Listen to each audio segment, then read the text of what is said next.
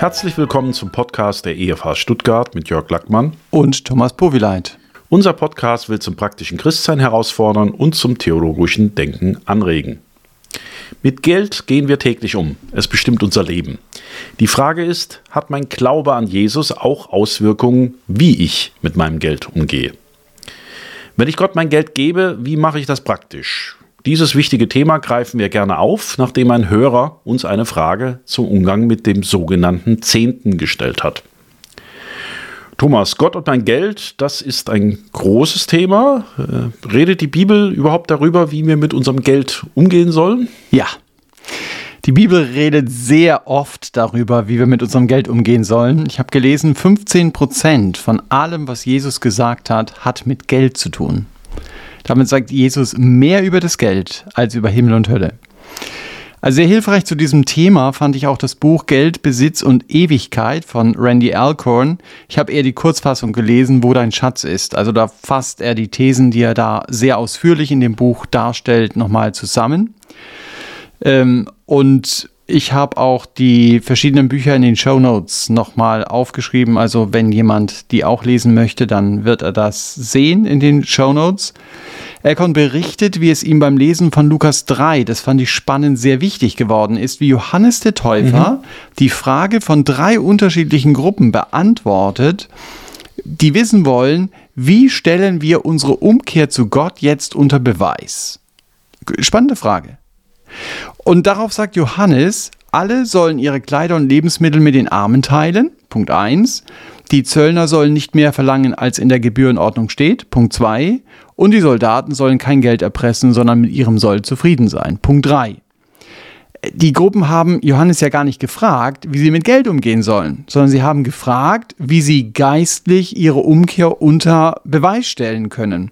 Aber Johannes macht klar, wenn ich über meine richtige geistliche Haltung rede, dann kann ich das nicht, ohne meinen Umgang mit Geld und Besitz anzusprechen.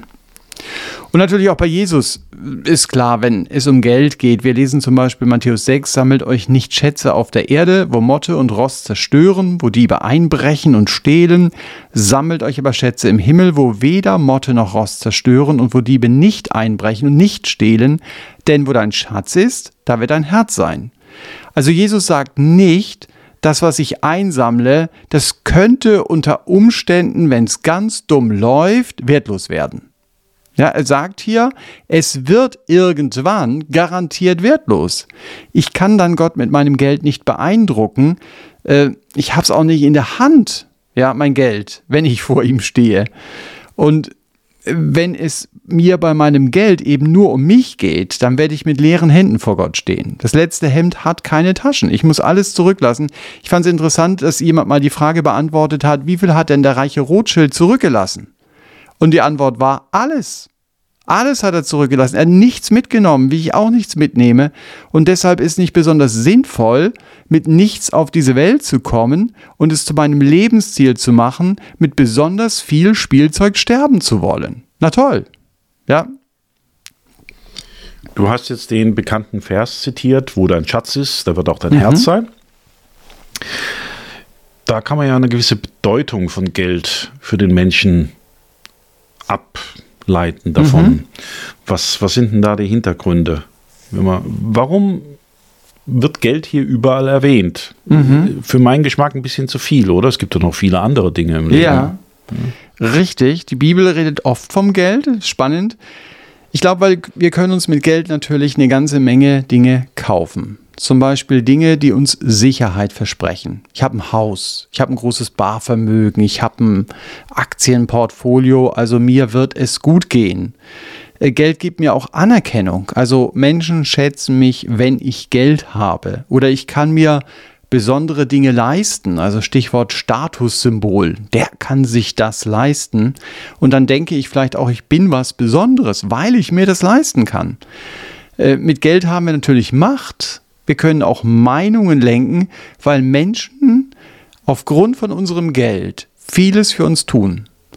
Es ist also nicht das Geld selber, also das bedruckte Papier, sondern das, was wir für das Geld bekommen, was uns, so glauben wir, glücklich machen soll. Also Geld als Medium indirekt eben. Richtig. Wo das kanalisiert was eigentlich das Leben da ja. darstellt. Heißt aber auch, dass Geld eine Gefahr sein kann. Na klar, kann Geld eine Gefahr sein. Paulus sagt in 1. Timotheus 6 sogar, eine Wurzel alles Bösen alles Bösen ist die Geldliebe, nach der einige getrachtet haben und vom Glauben abgeirrt sind und sich selbst mit vielen Schmerzen durchbohrt haben. Das sieht man eben auch ganz praktisch bei Judas. Er war durch das Geld bereit, Jesus zu verraten. Und deswegen muss ich mich immer wieder fragen, was für einen Einfluss hat Geld auf mein Leben? Paulus sagt ja hier, Geldliebe ist eine Wurzel alles Bösen. Heißt es generell, dass wir jetzt Geld meiden sollten, am besten nur eine Tauschwirtschaft, weil Geld böse ist? Oder wie darf ich das verstehen? Nee, das heißt es nicht. Der Umgang mit Geld an sich ist ja nicht böse. Aber es bleibt eine Herausforderung. Ich muss mich immer wieder fragen, wie stark bestimmt das Geld eine Entscheidung, die ich treffe? Zum Beispiel beim Beruf. Wähle ich einen Beruf, wo ich sage, aha, da habe ich die höchste Lohnabrechnung. Ja, das mhm. ist mein Kriterium, auch wenn ich weiß, Gott will vielleicht was ganz anderes von mir, aber da verdiene ich eben nicht so viel. Oder da gibt es hoffnungsvolle Projekte, zum Beispiel die gute Nachricht von Jesus zu verbreiten, und die werden gar nicht auf die Straße gebracht, wenn man gleich sagt, das kostet ja Geld und deswegen machen wir es nicht. Und ich finde, dass wir, ich frage mich da selber, eine ganz komische Einstellung oft haben. Eine Veranstaltung in der Gemeinde darf nicht viel kosten. Bei uns. Ja?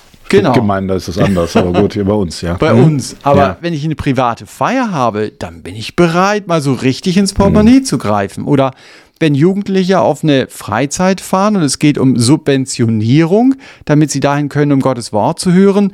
Naja, das ist Unterstützung, ist problematisch, aber für den eigenen Urlaub gibt man das x-fache des Betrages aus, ohne darüber nachzudenken. Wenn wir jetzt schon beim geistlichen Bereich sind, die Hörerfrage war ja ein bisschen umfangreicher. Mhm. Da ging es ja auch ganz ähm, dezidiert um den Umgang mit dem Zehnten in der Gemeinde. Mhm. Da wären wir jetzt eigentlich. Warum braucht eine Gemeinde Geld? Ja. Ja, weil sie Kosten hat. Ne? Also mhm. Räume müssen gemietet werden, abgezahlt werden, Sachen für Veranstaltungen sollten angeschafft werden, Material für den Kinderdienst muss gekauft werden, vielleicht werden auch Angestellte bezahlt, Essen an Gemeindetagen gibt es natürlich auch nicht umsonst und eingeladene Redner müssen bezahlt werden, Missionare sollen unterstützt werden. Also da gibt es viele Möglichkeiten, wo eine Gemeinde wirklich auch Geld braucht. Mhm. Und mit dem Zehnten heißt ein bestimmter Betrag, gebe ich Gott einfach zurück und der sollte dann auch in der Gemeindekasse landen. In der ja. örtlichen oder wie auch ja, immer. Ja, das würde ich schon sagen. Paulus sagt mal sinngemäß, der Ochse, der drischt, den sollst du auch füttern. Also wer sich abmüht, Material auch braucht, den solltest du unterstützen, denn ich profitiere ja Sonntag für Sonntag davon. Äh, ja, Woche für Woche, könnte ich sagen. Mhm. Deshalb ist es sinnvoll, ich lege einen bestimmten Betrag fest, den ich an die Gemeinde spende. Also am besten mit Dauerauftrag, da muss ich nicht immer wieder neu überlegen.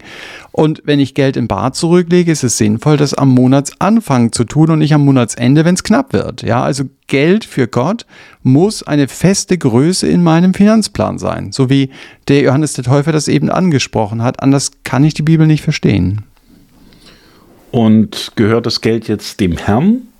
Soll es der Gemeinde geben? Mhm. Also gibt ja durchaus auch Fälle, wo Menschen jahrelang eine Gemeinde besuchen und der Gemeinde nichts geben, sondern mhm. nur verschiedene Missionare unterstützen oder bestimmte Projekte. Mhm. Was würdest du sagen? Sollte man der Gemeinde geben? Muss man der Gemeinde geben?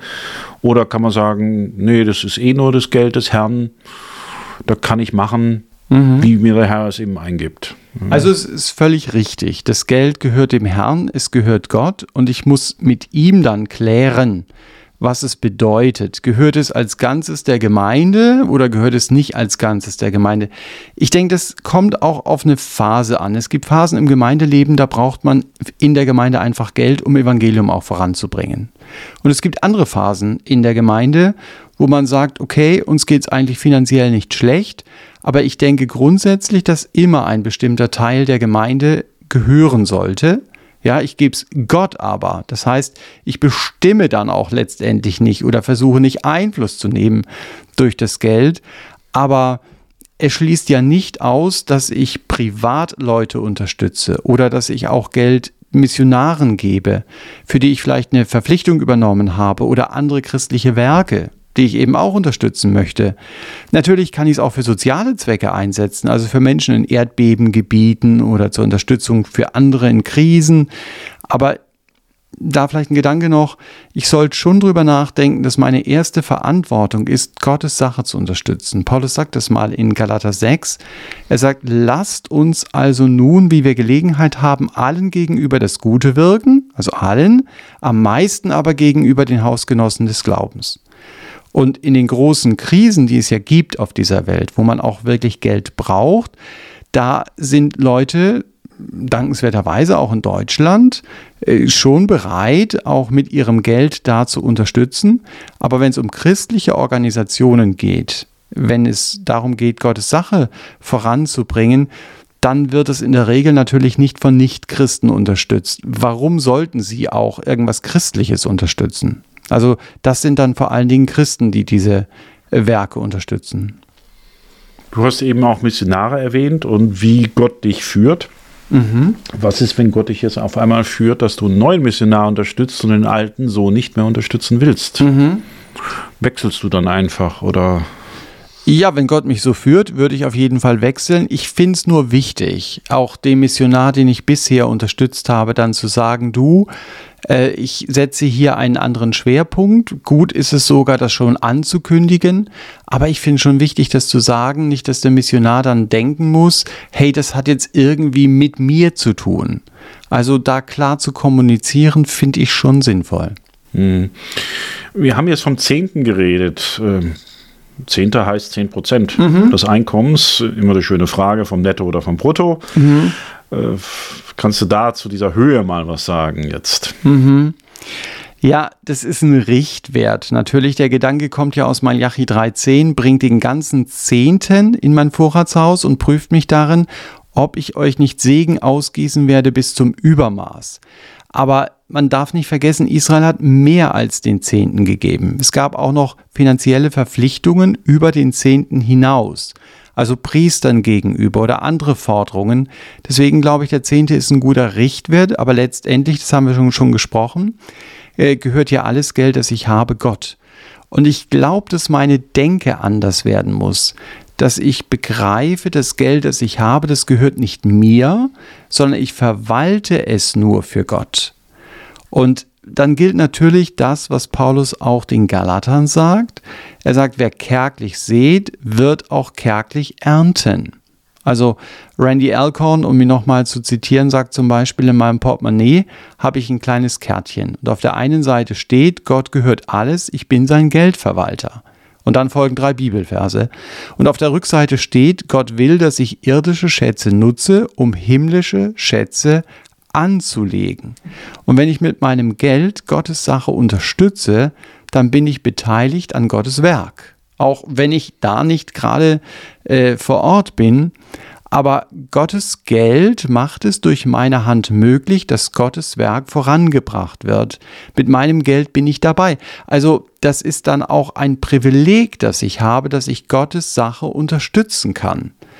Und das kann ich nur, solange ich lebe. Also wir hatten jemanden in der Gemeinde, die sagte, die sagte immer, hm. nur eine warme Hand. Ja? Ja, aber du kannst eine, eine Erb, Erbe hinterlassen. Gut. Der das, Gemeinde zum Beispiel. Das kannst aber du während deiner Lebzeit natürlich. Ja, während deiner Lebzeiten. Und ja. das ist dann nur noch einmal, im Grunde genommen. Ja, ja, aber ja.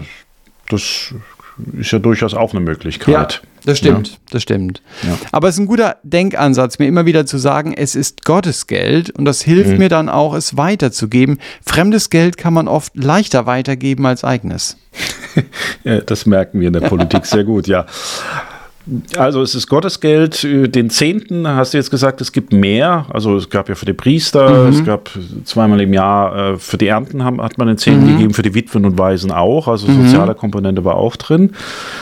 Interessanterweise jetzt ähm, has, hat Maleachi, den hast du ja zitiert, der ist ja ziemlich am Ende des Alten Testaments, der musste die Leute wirklich motivieren, aber mhm. hat auch gesagt, da fließt ein Segen raus. Mhm. Und das ist ja ein bisschen hängt es mit dem zusammen, was du vorhin gesagt hast, sammelt euch Schätze im Himmel. Mhm. Also irgendwie ist Geld auch eine Sache, mit der man viel im Himmel erreichen kann und Segen mhm. geben kann. Mhm. Also nicht diese Sicht jetzt, wie viel muss ich, sondern eher, was kann ich damit an Guten bewirken. Richtig, ja? das stimmt. Äh, also indem ich Gottes Sache unterstütze, sammle ich Schätze für den Himmel. Also ich kann nichts mitnehmen von dieser Erde, ich kann es aber vorausschicken. Mhm. So könnte man es sagen. Äh, auch indem ich also nicht nur Geld, sondern auch mein Haus zur Verfügung stelle, mein Auto zur Verfügung stelle, irgendwas für Gottes Sache zur Verfügung stelle. Äh, und dass ich eben weiß, es gehört nicht mir, sondern es gehört Gott, ich verwalte es nur. Und wenn ich Geld für Gottes Sache einsetze, dann lege ich es, also wenn ich es im Bild sage, auf der Himmelsbank an. Und da gibt es dann massive Zinsen. Jesus redet von einer hundertfachen Belohnung. Das ist eine Rendite von 10.000 Prozent. Äh, aber die bekomme ich eben am Ende des Lebens. Ja, also ich kann nicht ohne weiteres erwarten, Gott zahlt im übernächsten Monat mir das zurück. Manchmal macht er das. das wollte ich gerade ja. sagen, habe ich auch schon deutlich erlebt. Das ja. gibt es durchaus, ja, äh, aber ich habe keinen Anspruch darauf. Und ich glaube, meine Denke muss sein, es ist eben tragisch, wenn ich Hunderttausende hier auf dem Konto auf der Erde habe, aber mit leeren Händen im Himmel ankomme und feststellen muss, mein Geld hat mir gar nichts gebracht, weil ich es nur in Projekte gesteckt habe, die verbrennen werden, wenn Gott diese Erde richtet. Also ich habe mit meinem Geld nichts für den Himmel getan. Ich habe es also nicht gut verwaltet. Hm. Ich glaube, da kann man auch ruhig, äh, nein, was heißt ruhig, ein bisschen Mut haben.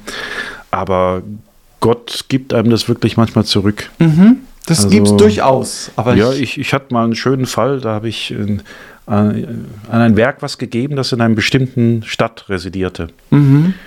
Und kurz danach kam ein Auftrag aus dieser Stadt. Und das Witzige ist, ich bin da gar nicht tätig.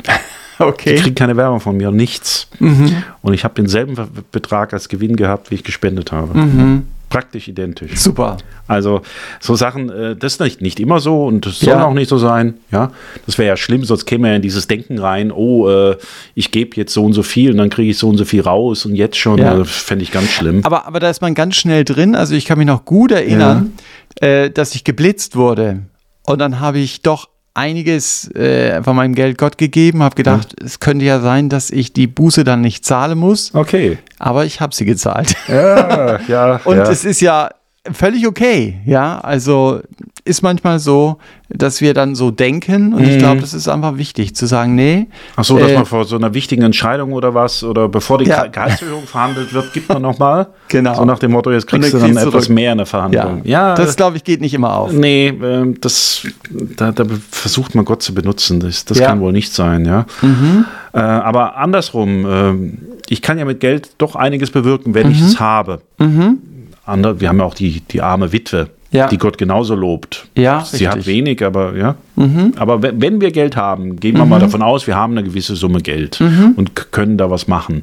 Heißt es dann, je mehr, desto besser oder wie, wie Würde ich so nicht unterschreiben. Paulus sagt mal in 1. Timotheus 5,8, wer die eigenen Hausgenossen nicht versorgt, der hat den Glauben verleugnet. Und in Vers 16 sagt Paulus, wenn jemand Witwen äh, Hilfe leistet, und hier ist auch finanzielle Hilfe eingeschlossen, soll er es tun, dass die Gemeinde nicht belastet wird.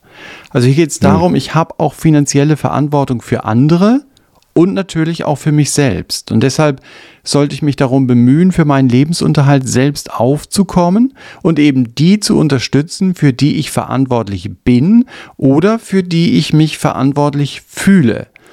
Aber ich glaube schon gut, mich zu fragen, was brauche ich wirklich? Also du hast gesagt, wir haben relativ viel und das stimmt. Ja, also brauche ich schon wieder ein neues Auto? Muss ich wirklich zweimal im Jahr in Urlaub fahren? Muss ich wieder neue Klamotten haben? Warum kann ich nicht auch mal Sachen gebraucht kaufen? Wir sind in Deutschland so reich, verglichen eben mit Christen in anderen Ländern. Die müssen zum Teil wirklich beten, unser tägliches Brot gib uns heute, weil sie nicht wissen, was sie morgen essen sollen. Das ist in der Regel überhaupt nicht unser Problem weil wir so viel haben. Und deshalb habe ich aber auch eine Verantwortung. Wie gehe ich mit meinem Geld um?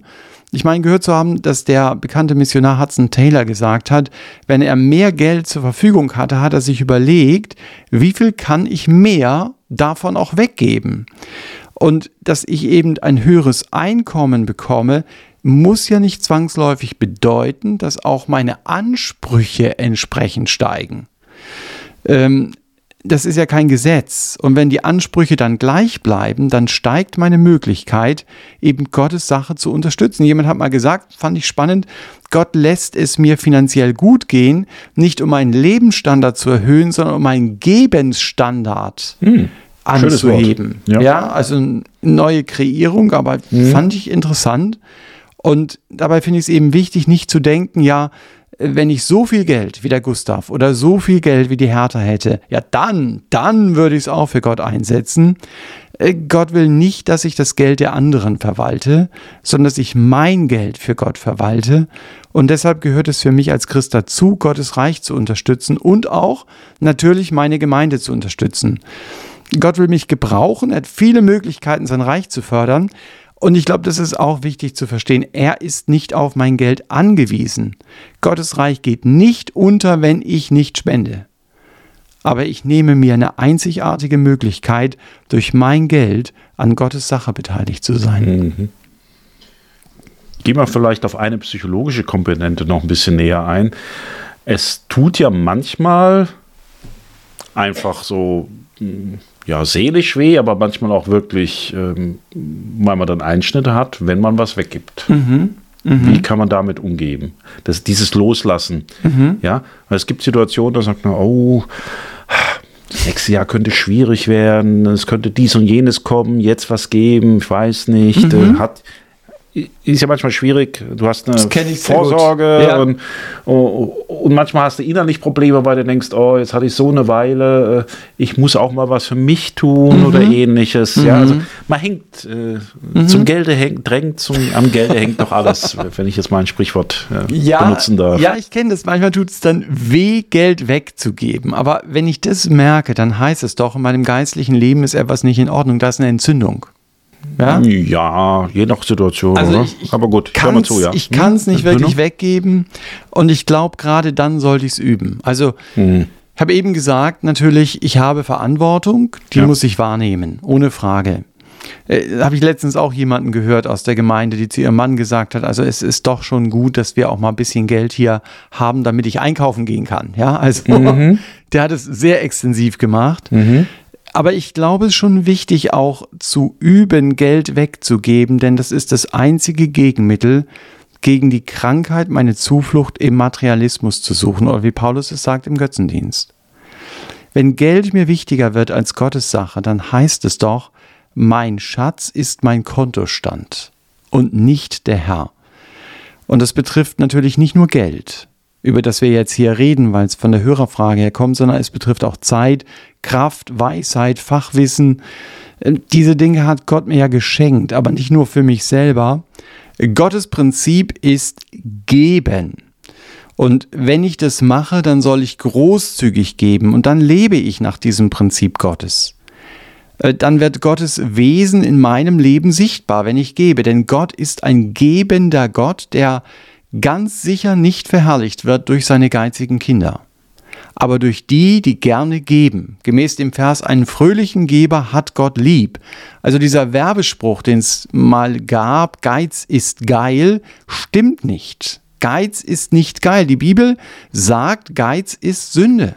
Spreche, äh, Sprüche 3,9 lehrt mich Ehre Gott mit deinem Vermögen und von den Erstlingen all deines Ertrages. Also Gott zu geben ist eine hervorragende Möglichkeit, ihn auch zu ehren. Und der Vorgang selbst zu geben ist ja nicht schwer, aber den inneren Geiz zu überwinden, das kann ein Kampf sein. Aber es ist ein Kampf, den es sich zu kämpfen lohnt. Jemand hat mal gesagt, je mehr wir üben, desto besser werden wir. Also es gilt natürlich für den Sport, aber es gilt auch hier fürs Geben. Und wichtig ist auch zu üben, für Gott das Gute zu geben und das oder nicht das, was ich sowieso nicht mehr brauche oder haben will, so nach dem Motto, das brauche ich nicht mehr, deshalb kann es die Gemeinde haben. Jemand hat es mal so formuliert, meinen Schrott für Gott. Gott ist es wert, dass er wirklich das Beste bekommt. Ähm, und es stimmt, äh, unser Herz kann am Geld hängen, aber wir sollten Gottes Geld in seine Sache investieren. Und ich denke, wir werden erleben, dass unser Herz dann eben nicht mehr an unseren Dingen hängt, sondern mehr an der Sache Gottes, für die wir dann auch unser Geld investieren. nehmen wir das doch mal als Schlusssatz. Unser Herz wird an den Dingen hängen, für die wir geben. Mhm. Die werden uns wichtig sein.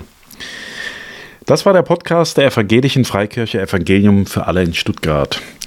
Wir hoffen, ihr habt einen Impuls aus dieser Hörerfrage für euch mitnehmen können und ja, geben kann manchmal ein Kampf sein, aber wir können Gott darum beten, dass er uns zu einem fröhlichen und großzügigen Geber macht. Ist doch ein wunderbares Leben, wenn man dann fröhlich und großzügig auch so durchs Leben geht. Mhm.